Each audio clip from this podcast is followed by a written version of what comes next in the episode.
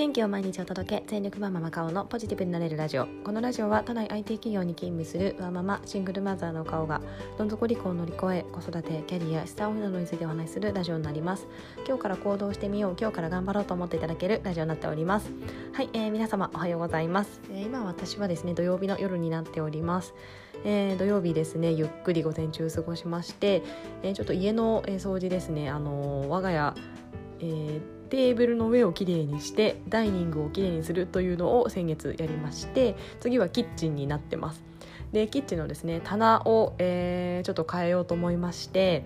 えー、あのレンジとかレンジ台とかですね、えー、今使ってるのちょっと大きいものなんですけどもそれを変えようと思って、えー、それを変えるためにですね今あるものを移動させて、えで終わってしまったんですけどもすごい疲れましたね。あのー全部出してで重いんですけど運ばなきゃいけなくてちょっと一旦別の部屋に置いておこうと思ってまだ粗大ごみ出せないので、えやっていろいろやってたんですけども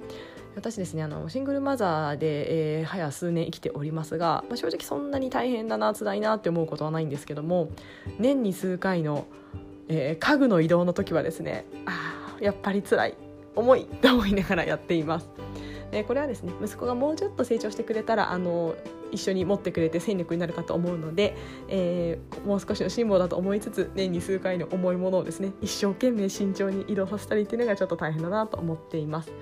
がもう私だいぶ一人でいろいろできるようになりましたので、えー、ちょっとずつ動かしたりうまくやりまして、えー、無事ですね元のあったものは移動させて、えー、じゃあ次は、えー、明日ですね新しいものを設置していろいろ変えようと思っております。えー、なんかちょっとずつ部屋が変わっていくのがすごくあの楽しいななんて思っております。はい。そんなし、えー、そんな土曜日を過ごしておりました。えー、あザリガニはですねちょっといろいろ予定がその後ありまして行けなかったんですけども、えー、明日行こうかなと思っています。えー、で今日はなんですが、えー、昨日のえラジオでですねあの私がこの300回、えー、このラジオを続けられた、えーま、習慣化の、えー、マインドみたいなところをお話しさせていただきました、えー、でちょっとそれに付随してですねあの話しながらあこれもちょっとあの話そうと思っていたことがありまして、えー、目標の置き方についてお話をしたいなと思っております。それではよろしくお願いいたします。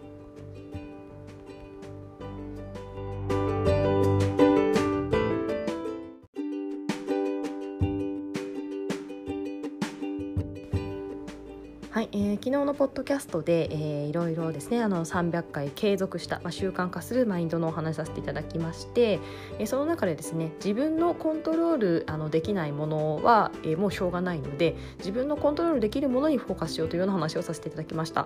えー、量量や質まあ、量より質が大事とか質より量が大事とか、まあ、そういったお話あると思いますが私の考えではもう質というのは、えー、他人が決めることで自分で決められないことになってますので、まあ、そこをですねいろいろ考えても、まあ、私自身はちょっとそこを考えるのが苦手というのもありまして、えー、まあもうしょうがないので、えー、量えー、量であれば自分でコントロールできますのでそこでやっていく、えー、それを目標にしていたという話をさせていただきました。えー、でですねやっぱりこれすごく目標を置く上ですごく大事だと思っております。えー、やっぱりですね自分でコントロールできないものを目標に置いてしまうと、えー、結局ですね続かないとか、えー、それが達成できないっていう風になってしまうんじゃないかなと思っています。え例えばなんですけども、えダイエットなんかでいくと痩せる例えば3キロ痩せるという目標を置いたとします。えでもですねそれをさあ例えば3キロ痩せる、えー、例えば1ヶ月で3キロちょっと大変ですかね3ヶ月で3キロ痩せるってなった時にじゃあ今今から何をしようって迷っちゃうと思うんですよね。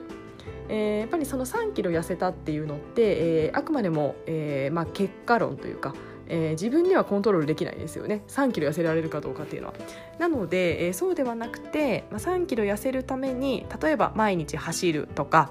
えー、でしょう。夜ご飯の炭水化物のこれいいか分からないかはちょっと置いておいて私はちょっとやらないですけども。夜ご飯の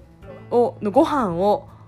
えー、半分にするとか、えー、あとはお菓子を食べないとかですね、えーまあ、そういった、えーと、自分のコントロールできることを目標に置かないとやっぱり続かないのかなと思っています。えー、あとはですね例えば綺麗になる、えー、となった時にえー、あ間違えました。綺麗になるはいい例じゃなかった。えっ、ー、と家の家をきれいにするです。私がまさに今やっている、えー、家をきれいにするってやったとなった時にじゃあ綺麗にするにはどうしたらいいかっていうのが決まっていないと、えー、結局綺麗にするだけ思っていても全然綺麗にならないんですよね。なので、え、テーブルの上を寝る前に必ず綺麗にするとか、えー、例えばあとは、えー、1日1回は拭き掃除するとか鏡を拭くとかなんかそういったですね具体的な、えーと、自分の行動にでコントロールできることを、えー、目標に置かないと,、えーと、コントロールで、えー、達成はできないのかなと思っています、まあ、その、えー、自分でコントロールできることを目標に置いてそれを積み重ねることで最終的な結果として、えー、例えば、えー、痩せるだったりとか気づいたら3キロ痩せてたとか、えー、あとはあの家がきれいになっていたとかそういった、えーとんですかね大目標みたいなものがですね達成できるかなと思いますので、えー、目標は、えーと、こうなりたいとかこうしたいっていうような目標を、えー、具体的な行動に落とし込んでその行動をやることを目標に置かないとなかなか、えー、達成ってできないんじゃないかなと思っております。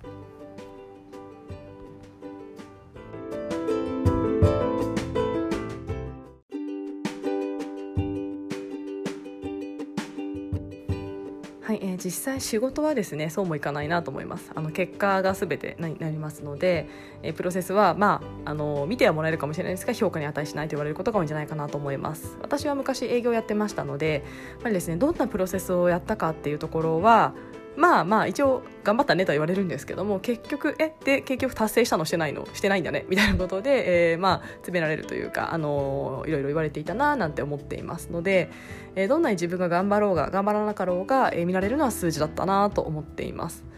えーまあ、ただですねあのまあ、仕事だったらしょうがないと思います。あのやっぱりそこがですね自分のミッションでもありますし、えー、それを達成することで会社へのまあ貢献になりますしそれでお給料もらっているわけですので、まあ、それはしょうがない部分はあるんですけどもそうじゃない部分自分のプライベートな部分とか、えー、例えば副業のこととかあとはまあそれこそ、えー、綺麗になるとか部屋をきれいにするとかえー、そういったものであればですね仕事ではありませんしそのを評価するのは、えー、他人ではありませんので自分自身のために、えー、置いている目標っていうのは私はプロセスで置いていいんじゃないかなと思っています。そうじゃないとやっぱ続かないんですよね。やっぱり強制力がないので、えー、仕事って、まあ、変なにそれがあのお金に関わってきたりするので、まあ、やらなければいけないことなんですけれども自分のプライベートとか、えーとまあ、副業というかのことって、えー、周りから制限されるものではなく自分で、えー、自分を律してやらなければいけないものになりますのでそれがですねこう結果だけに、えー、フォーカスしてしまうと結局うまくいっていない時とかになんかやっぱりうまくいかないなやる気がないなってなってしまったりとかするんじゃないかなと思いますので、えー、やっぱりそこは自分のプライベートの部分は結果に、えー、結果はですねえー、プロセスを積み上げたらそうなってればいいなぐらいなものにして、えー、まずは自分がコントロールできるやることやるべきことっていうような行動部分に、えー、置くことで、え自分のなりたい姿とかがどんどん近づいていくんじゃないかなと思っています。まあ、私のあの昨日もお伝えしましたが私もこのラジオもですね、えーなんですか、ね、いろんな人とつながったりとか、えー、人生楽しくとか、まあとあとは私はレアキャラになりたいみたいなものがありますのでそれの、えー、方法論として毎日配信するというような自分でコントロールできる部分を目標に置いて進んでいますので、えー、あとはやっぱりそのテーブルをきれいにするっていうあの私のお部屋きれいにしよう大作戦がですね、えー、やっぱり今のところうまくいってるのは、えー、きれいにするっていう状態目標ではなくてテーブルの上を片付けるというような具体の行動を目標に置いているからこそ、えー、結果きれいに全体的になったっていうような、えー、形かなと思っております。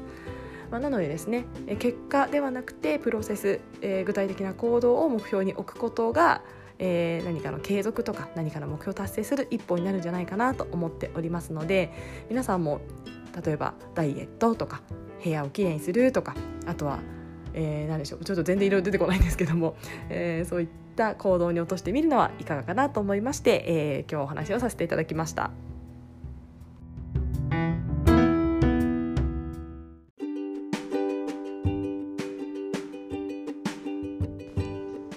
えー、今日はあの昨日に引き続き、えー、習慣化のマインドに似ている部分にはなるんですが目標の置き方というようなお話をさせていただきました。えー、昨日ですねあのいろいろあのコメントくださった皆様本当にありがとうございます。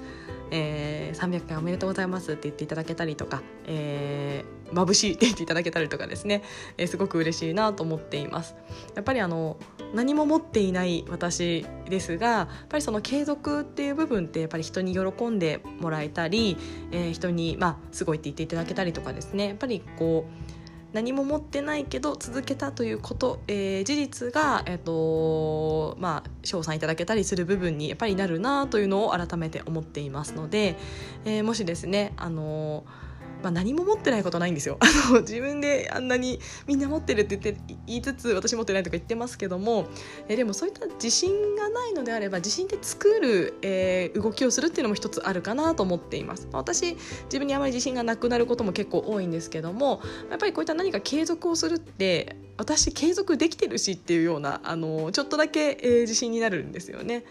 えー、なので、えーまあ、なかなかですね続かないことも多いと思いますが何か一つでも長くちょっとずつコツコツやる。別に毎日やなくてもいいと思うんですね、まあ、毎日の方が続くとは思うんですけども例えば土日はとか平日はどうしても忙しいから土日はこれをやるとか、えー、逆に平日の、えー、土日は子供とずっと一緒にいなきゃいけないから平日のこの時間はこれをやるとか全然それでもいいと思うんですよね、えー、何かそういった区切りとかがあるあればあのそれに合わせて、えー、何か自分の目標に向かって、えー、やるっていうのはすごく自分の自信にもなるかなと思いますので是非、えー、頑張っていただければななんて思っております。